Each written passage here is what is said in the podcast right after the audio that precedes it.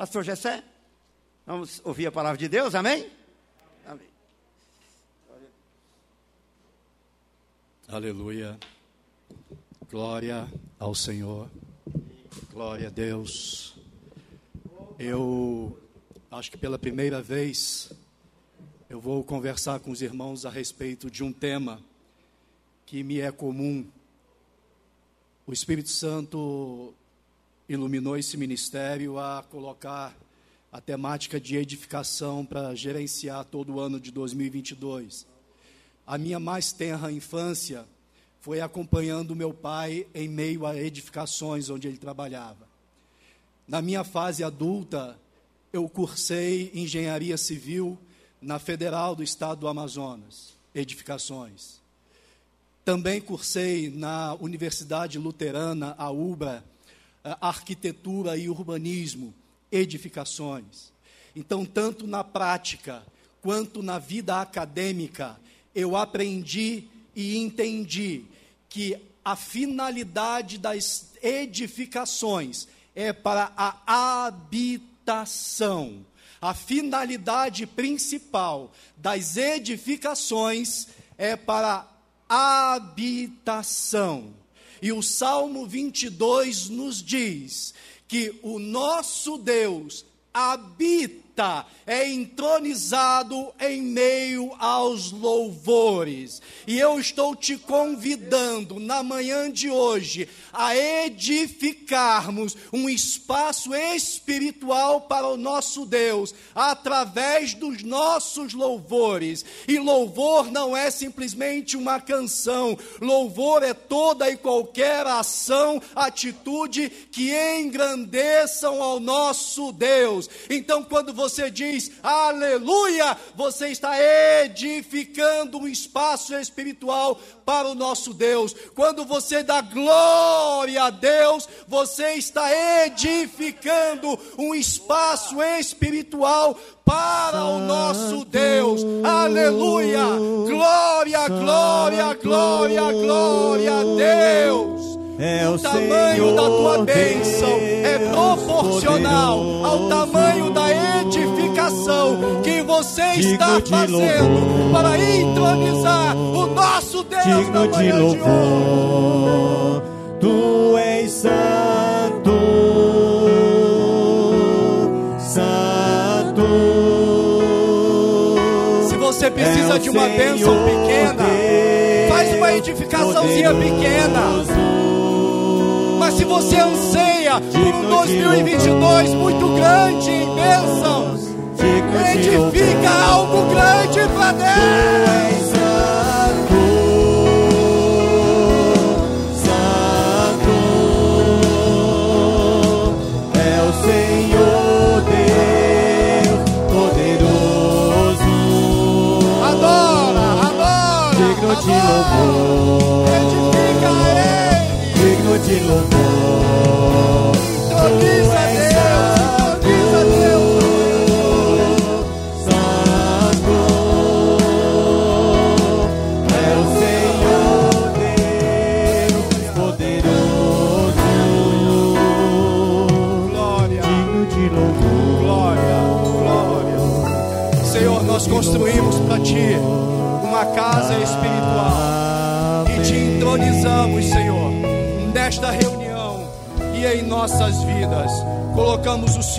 Evidência. O trono é teu, a igreja é tua. Seja entronizado, Senhor, nosso Deus. Aleluia. Aleluia e as edificações são individuais. O que eu estou construindo para o meu Deus habitar é eu e ele. O que você está edificando para o teu Deus habitar é você e ele. Então a, a, ele não vai habitar na tua edificação porque eu estou adorando. Ele não vai habitar na minha edificação porque você está adorando. Por isso que o culto é individual, é particular. Aleluia. Glória a Deus. Eu convido os irmãos a ler comigo o texto bíblico registrado por Paulo, a carta que Paulo escreveu aos Efésios, capítulo de número 3, e os versos a partir do verso 14. Pastor, mas o tema é está lá em Neemias. Não, o tema está na Bíblia. Neemias capítulo 4 é a base, é o alicerce que nós vamos seguir. E o texto que o Espírito Santo nos orienta e com a bondade de Deus vai nos ajudar a explanar para os irmãos dessa feita, na manhã de hoje, representando o mês de janeiro de 2022, se encontra em Efésios, capítulo de número 3, a partir do verso 14 até o 21. Os irmãos acompanhem nas vossas Bíblias. Eu vou ler na a minha a versão que eu tenho aqui é a Nova Almeida atualizada. Então pode escapar uma ou outra palavra em diferença, mas o conteúdo é o mesmo. Diz assim: Por esta razão eu me ponho de joelhos diante do Pai, de quem toda a família, nos céus e na terra, recebe o nome. Peço a Deus que, segundo a riqueza da sua glória, conceda a vocês, Adebras, que sejam fortalecidos com poder, mediante o seu espírito, no íntimo de cada um. E assim, pela fé, que Cristo habite no coração de vocês, e estando vocês enraizados e alicerçados em amor, isto para que, com todos os santos, vocês possam compreender qual é a largura, o comprimento, a altura e a profundidade, e conhecer o amor de Cristo, que excede a todo entendimento, para que vocês fiquem cheios toda a plenitude de Deus. Ora, aquele que é poderoso para fazer infinitamente mais do que tudo que pedimos ou pensamos, conforme o seu poder que opera em nós. A Ele seja glória na Igreja em Cristo Jesus por todas as gerações, para todo sempre. Amém. E senta continuando edificando o espaço espiritual para o nosso o capítulo, Deus. O, a carta que Paulo escreveu aos Efésios, nós identificamos que Paulo usa, utiliza uma linguagem muito de edificação, de edificadores. Ele diz aí logo no início da, do, do, dos capítulos de Efésio, ele nos compara com o edifício, ele diz que nós somos essas construções de Deus. E Paulo, por que que Paulo é, utiliza essa linguagem de edificação, de edificadores, de construção? Porque, primeiro, que Paulo era um profissional da área. Pastor Gessé, como é que você sabe que Paulo era um profissional da área de edificações, de construção?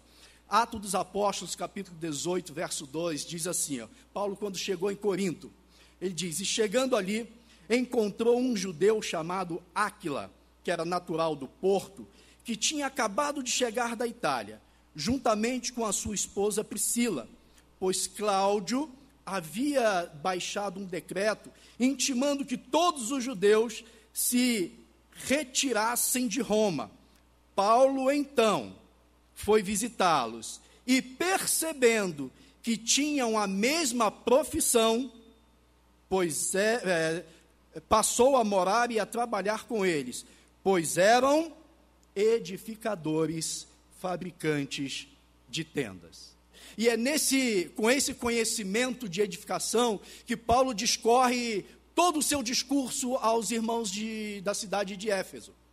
Uma outra particularidade, porque Paulo utiliza essa linguagem de edificação, de construção, dizendo que nós somos o templo e que Deus e o Espírito de Deus habita em nós e que nós somos a habitação, edificação de Deus, é porque na cidade de Éfeso havia lá um, um grande templo que era chamado, que era dedicado à deusa Diana, ou também a, a chamada Artemis era na época uma das maiores edificações do mundo. Ele, chegou, ele é considerado, inclusive, como um dos mais significativos feitos da humanidade na cultura na civilização grega. E Éfeso, a cidade de Éfeso, respirava a edificação.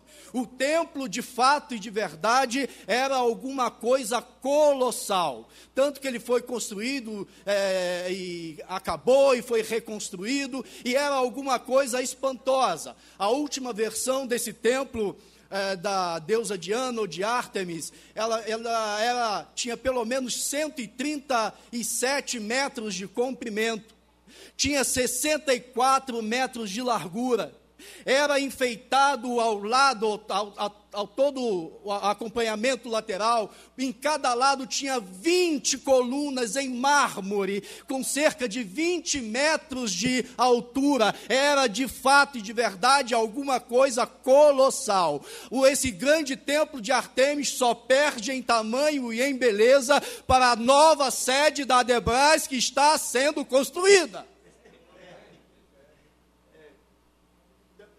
E é nesse bojo, é com esse conhecimento, e é fundamentado nessa cultura, as pessoas respirando e entendendo de edificação que Paulo conversa com os irmãos em Éfeso, usando essa linguagem de edificação. O verso 14, que nós lemos no início, ele diz assim: Paulo dizendo: Por esta causa eu me ponho de joelhos diante de Deus, o Pai de nosso Senhor Jesus Cristo mas, paralelo a isso, e parece um contratempo, às vezes que a palavra de Deus registra que Deus queria se comunicar diretamente com a pessoa ou com o ser humano, Deus chamava a atenção, como foi no caso de Ezequiel, e diz: Põe-te em pé, e eu falarei contigo. Deus, quando quer conversar tete a tete com uma pessoa, ele chama, pede convoca que a pessoa fique em pé diante dele. Porque a posição humana de em pé traduz, primeiro, um respeito. Segundo, demonstra que eu estou com atenção. Você já tentou conversar com alguém sentado ou alguém deitado numa cama, se espreguiçando numa, numa rede, por exemplo? Causa-nos a impressão de que aquela pessoa não está nem aí para a gente. Mas quando você dialoga com uma pessoa e esta pessoa fica em pé na sua presença, você tem a convicção de que esta pessoa está demandando toda a sua atenção na sua conversa. É por isso que Deus, quando quer falar conosco, Ele diz: põe-te em pé e eu falarei contigo. Porque o vitimismo não cola para com Deus. Por exemplo, o livro de Samuel registra a história de Ana. E diz que diz que Ana todas as vezes que ia ao templo, a outra esposa do seu marido, a Penina, implicava com ela. E ela ficava angustiada e se fazia de vítima. E o texto diz em Samuel que Ana, por causa disso, ela chorava, se sentindo a vítima, e não comia.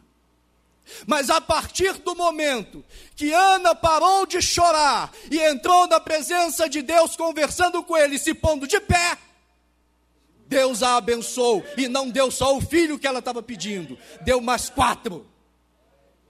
Põe-te em pé, e eu falarei contigo, diz o Senhor. Davi acaba por ter um filho com uma mulher que ele passou a amar num casamento, num, numa relação conturbada aí de pecado com Betseba.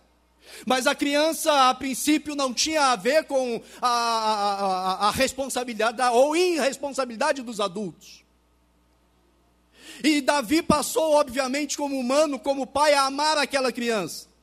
Mas por uma ação e castigo divino, Deus coloca uma doença e leva e faz com que aquela criança faleça. Só que enquanto a criança estava adoecida, isso passou-se durante sete dias. Davi se, se jogou no chão, se fez como vítima, ficou lamentando, jejuou, sofreu, e nada aconteceu. Aí, quando a criança morreu, Davi teve a, a iluminação e disse: Eu estou jogado, prostrado no chão, e Deus não tem parceria com vitimismo. Então Davi se levantou, se colocou de pé diante de Deus, e a partir desse momento, Deus falou com ele quando ele se colocou de pé e mandou que o profeta Natan conversasse e dissesse para Davi: Os teus pecados estão perdoados. Põe-te em pé, diz o Senhor e eu falarei contigo.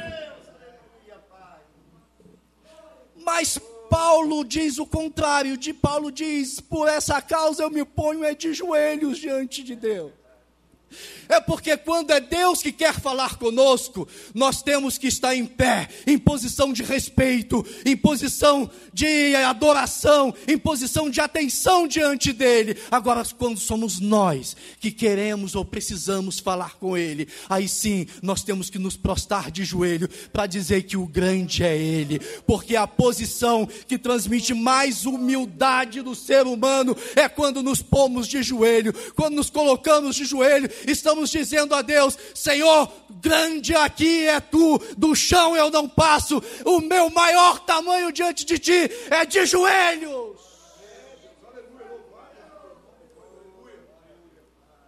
Por isso que Paulo diz: por essa causa, e é uma causa nobre, eu me ponho de joelhos diante do Senhor, porque grande é o Senhor. E é por isso que o Senhor Jesus também nos orienta a como não orar. Mateus capítulo Mateus capítulo 6, o verso 5, Jesus ensinando-nos a orar, a não orar, ele diz assim: olha, quando orardes, não sejam como os hipócritas que gostam de orar de de pés, no meio da sinagoga, ou então no canto das praças, para serem vistos pelos homens. O verso 16, ele diz: mediante o seu espírito, espírito com letra maiúscula, significa o Espírito Santo, o Espírito de Deus. Ele diz: mediante o seu espírito no homem interior.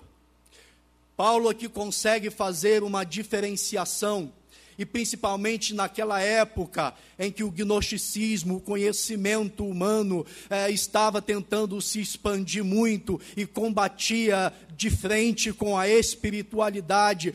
Paulo vai lá e diz: Olha, na verdade, nós seres humanos temos duas composições. Essa parte externa, que é o nosso corpo, que a Bíblia diz que esse corpo é pó, e a Bíblia diz que do pó veio e ao pó tornará. Mas que nós, dentro dessa carcaça, algumas delas bonitas como a minha, outras nem tanto quanto a do pastor Eliezer, mas dentro dessa carcaça, nós temos uma pessoa que nós realmente somos. E Paulo diz que então essa pessoa é a pessoa interior. E para a psicologia, esta pessoa interior é exatamente o caráter da pessoa. E o que é o caráter? Segundo a psicologia, o caráter é um conjunto de características, de traços relativos à maneira de agir ou de reagir de um indivíduo. É um feitio moral, é a firmeza, a coerência de atitudes. Finaliza dizendo: o caráter é o que define a personalidade e a índole de uma pessoa. É disso que Paulo está tratando. Olha, eu tô, o que o Espírito Santo quer tratar com vocês no homem interior é o caráter de vocês. E eu fiquei muito feliz quando a irmã Hélida, compartilhando dessa formatação da campanha do Projetando 2022, sobre o tema que era um tema muito difícil de ser trabalhado. Ela foi, junto com o pastor Nivaldo, iluminados pelo Espírito Santo, e entendeu que a construção, a edificação que nós precisamos e devemos fazer, com a ajuda e iluminação do Espírito Santo, é a formatação do nosso caráter, do nosso homem interior. É por isso que o Espírito Santo iluminou ela e deu uma inspiração para que cada mês ela tratar, vai tratar de um assunto ou de um tema relativo ao caráter que o cristão ou a pessoa deve ter.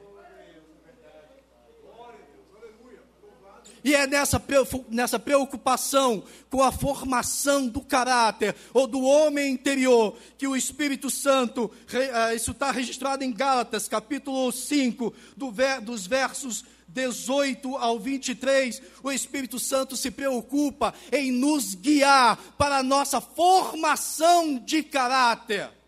Diz assim o texto, Gálatas 5, do verso 18 ao 23.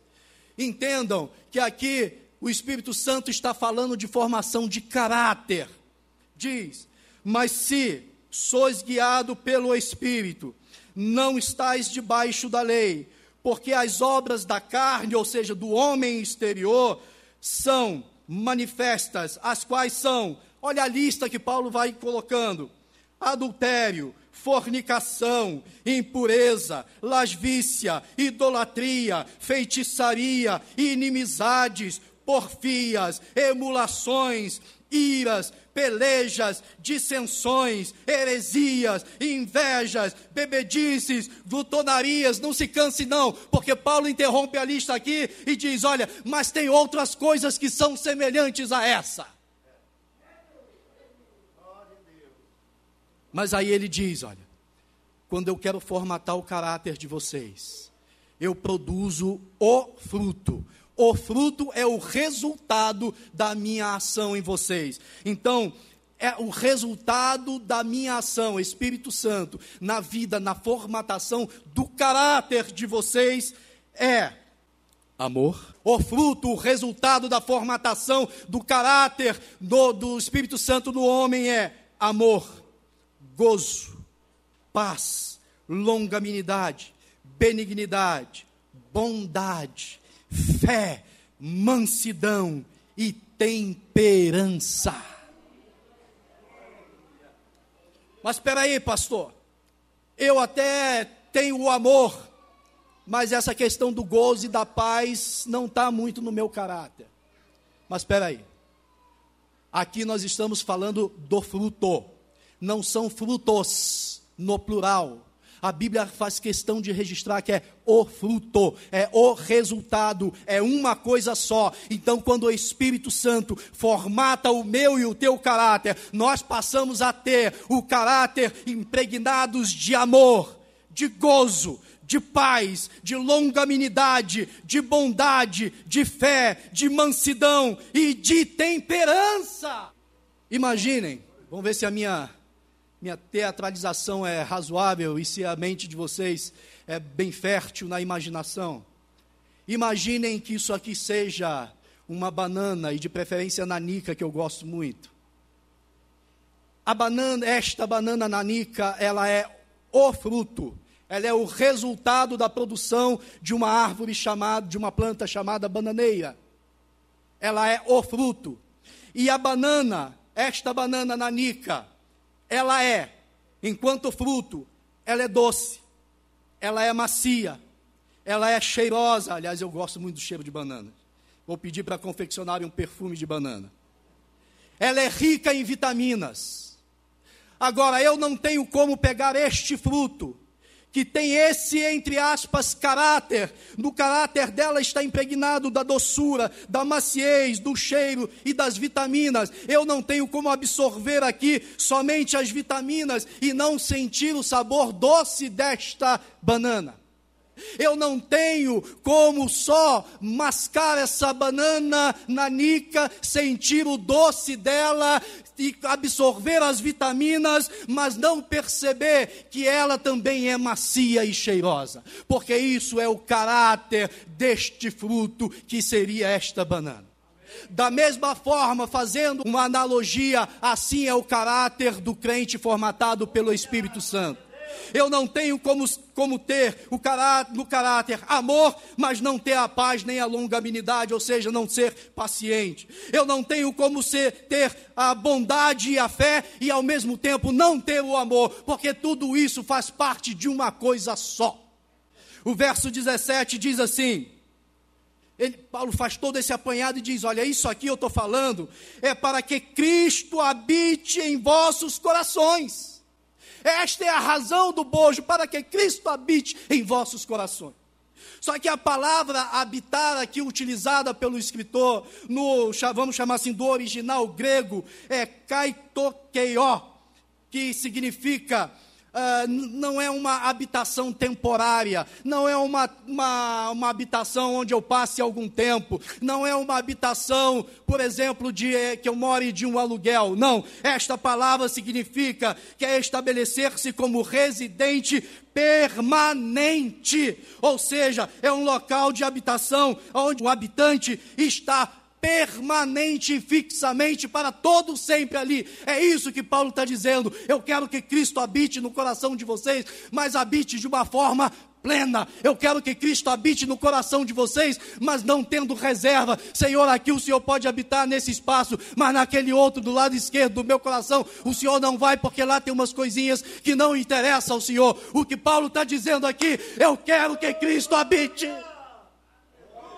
total e plenamente em vossos corações. Cristo tem que habitar nos nossos corações, sem restrição, em todos os espaços, em todos os cômodos, em todo o tempo, em todos os momentos, em todas as situações. Para Cristo habitar fixamente nos nossos corações, não pode ter reservas. Mas para Cristo morar para Cristo habitar, melhor dizendo. Esse coração, ele tem que estar bem alicerçado. Por isso, Paulo até exagera, faz uma redundância, dizendo que o coração nosso deve estar alicerçado, mas mais do que alicerçado, deve estar arraigado. E esse arraigado significa numa, numa profundidade, em um enraizamento que nada pode abalar. É isso que Paulo está dizendo com, com o arraigado. É muito mais do que um alicerce, porque o alicerce pode ser superficial. Então, Paulo está dizendo: para que Cristo habite permanentemente no nosso coração, nós temos que, o nosso coração tem que estar alicerçado e arraigado em amor. Verso 18, Paulo diz: tudo isso para que, se Cristo habitar, habitar verdadeiramente nos nossos corações, se nós tivermos essa condição, o resultado disso é para que, per, para que possamos perfeitamente compreender qual é a largura, o comprimento, a altura e a profundidade, e conhecer o amor de Cristo. Paulo, quando utiliza é, essas quatro dimensões, na verdade, ele está combatendo a filosofia da época e também a filosofia estoica, que utilizava essas mesmas dimensões para, para colocar o universo dentro. Então, a, a filosofia estoica delimitava todo o universo dentro dessas dimensões para a filosofia, o, o universo todo, ele tinha uma largura, tinha um comprimento, tinha uma determinada altura e também uma determinada profundidade. E Paulo, muito inteligentemente, utiliza desse mesmo linguajar para dizer que Cristo e a obra dele, o amor dele, têm as mesmas dimensões universais.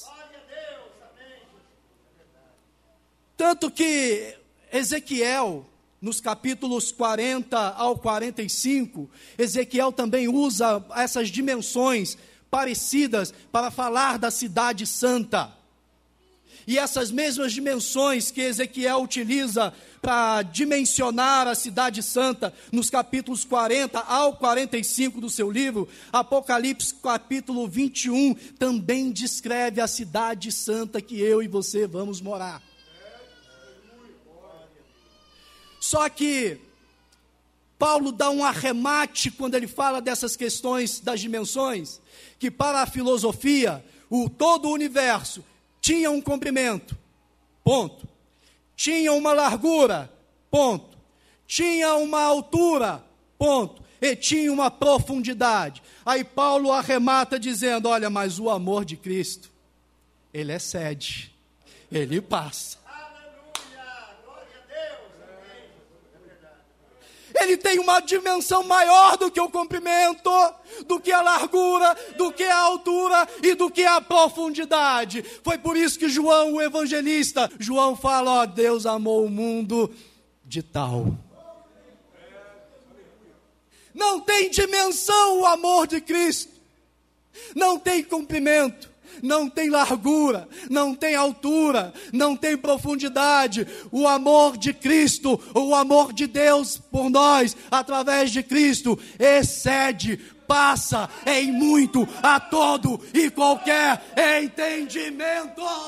E aí, quando nós estamos arraigados, alicerçados e cheios desse amor de Cristo em nossas vidas, tem uma razão e tem um motivo quando isso acontece. Então, o verso 19 diz: Então vocês serão cheios. É outra redundância de Paulo. Ele diz: Ó, sereis cheios da plenitude de Deus. Ora, se é a plenitude, já é o tudo de Deus. Mas Paulo está dizendo: vocês vão ser cheios dessa plenitude.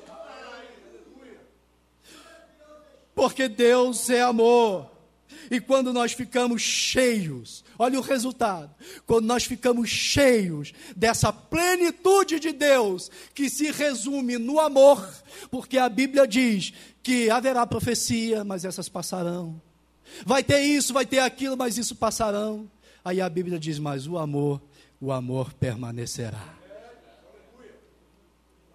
E aí, quando nós nos enchemos do amor de Cristo, do amor de Deus, e nos ficamos cheios dessa plenitude de Deus.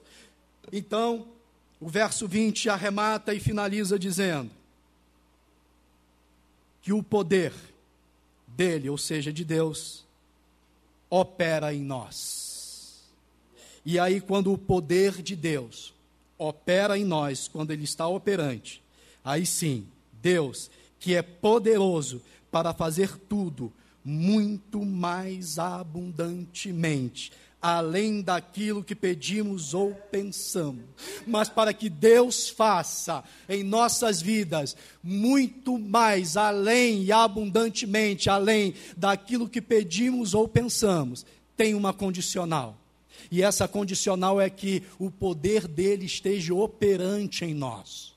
Infelizmente, aí eu retrato com muita tristeza, e me permitam, falo isso por amor à alma de alguns. Percebemos muitos de, em nosso meio, estou falando generalizando aqui, que até tem Cristo na vida, até tem a salvação garantida, mas o poder de Deus não está atuante na sua vida. Pessoas que não falam mais em línguas, eu fiquei tão feliz, eu vim, eu vim de Aparecida de Goiânia tão cheio de alegria, irmão, porque apesar depois de todo, de toda a conversa, de todo apanhado, de toda a lição que eu tive com nosso irmão pastor Sebastião Paulo, na oração final, na oração de despedida ali, e eu querendo ir embora porque eu tinha compromisso e ele não deixando porque a conversa estava muito boa, mas aí ele resolve orar me despedindo na graça do Senhor. E na oração, pastores, um homem de quase 90 anos de idade, calejado, mas cheio do amor de Deus, vivendo a plenitude de Deus, ele começa a orar em línguas estranhas. Poder de Deus operando em nossas vidas. Mas para que o poder opere nas nossas vidas, nós temos que estar com Cristo habitando plenamente nos nossos corações. E Cristo só habita plenamente nos nossos corações se os nossos corações não estiverem só alicerçados superficialmente no amor. Eles têm que estar alicerçados e arraigados com raízes profundas. De maneira que ultrapasse todas as dimensões conhecidas: o comprimento, a largura, a altura e a profundidade. E a esse Cristo e eu encerro a esse que vai nos encher com a plenitude de Deus. A Ele seja a glória.